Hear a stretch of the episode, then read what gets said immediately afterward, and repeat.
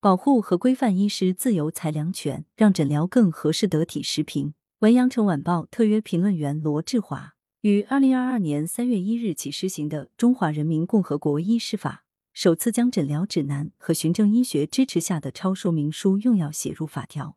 这意味着医师根据临床诊疗的合理需求进行超说明书用药，将获得法律的保护。此外，医师法还新增规定，在紧急救治中，医师的权利受到保护。以及明确医师在公共场所自愿实施急救免责等内容。新修订的医师法增加了很多内容，这些内容涉及不同方面，且从表面上看，他们各自独立存在。比如，允许超说明书用药，涉及医师的处方权；明确医师在公共场所自愿急救免责，则涉及医师职业范围等问题，禁止任何组织或者个人阻碍医师依法执业，干扰医师正常工作生活。则侧重于对医师实施更有效的保护等等。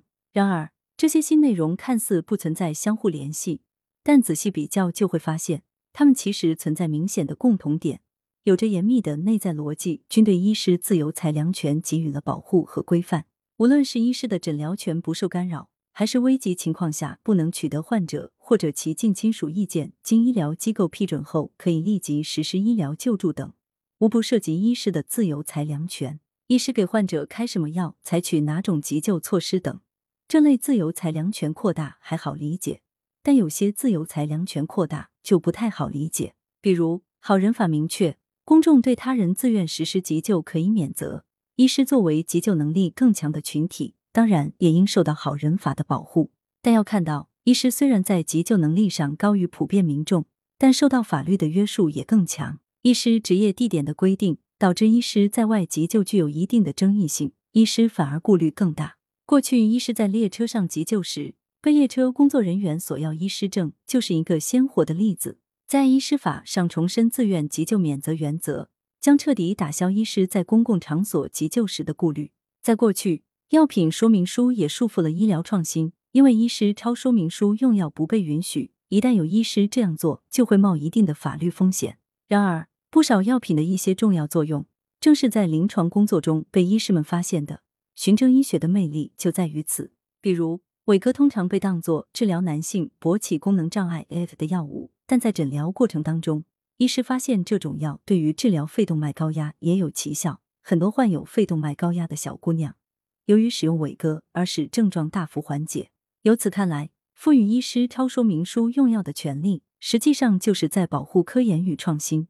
患者的知情同意权和医师的自由裁量权是相对应的两种权利，知情同意权理应得到更好保护。但假如只强调知情同意权，而忽视医师的自由裁量权，就容易导致医师将不同的选项和盘托出，医师因不愿担责而不做决定，任由患者及家属自己选择。医师当甩手掌柜，看似缺乏担当，却也有他们的苦衷。如今，医师法赋予了医师更大的自由裁量权，他们就会更加敢于替患者拿主意。他们扩大的自由裁量权可以对患者的知情同意权形成有力补充，两者可以做到兼容并包、相互促进，让日常诊疗和在外急救都变得更合适得体。羊城晚报时评投稿邮箱：wbspycwb 点 com。来源：羊城晚报羊城派。图片：视觉中国。责编：张琪、孙子清。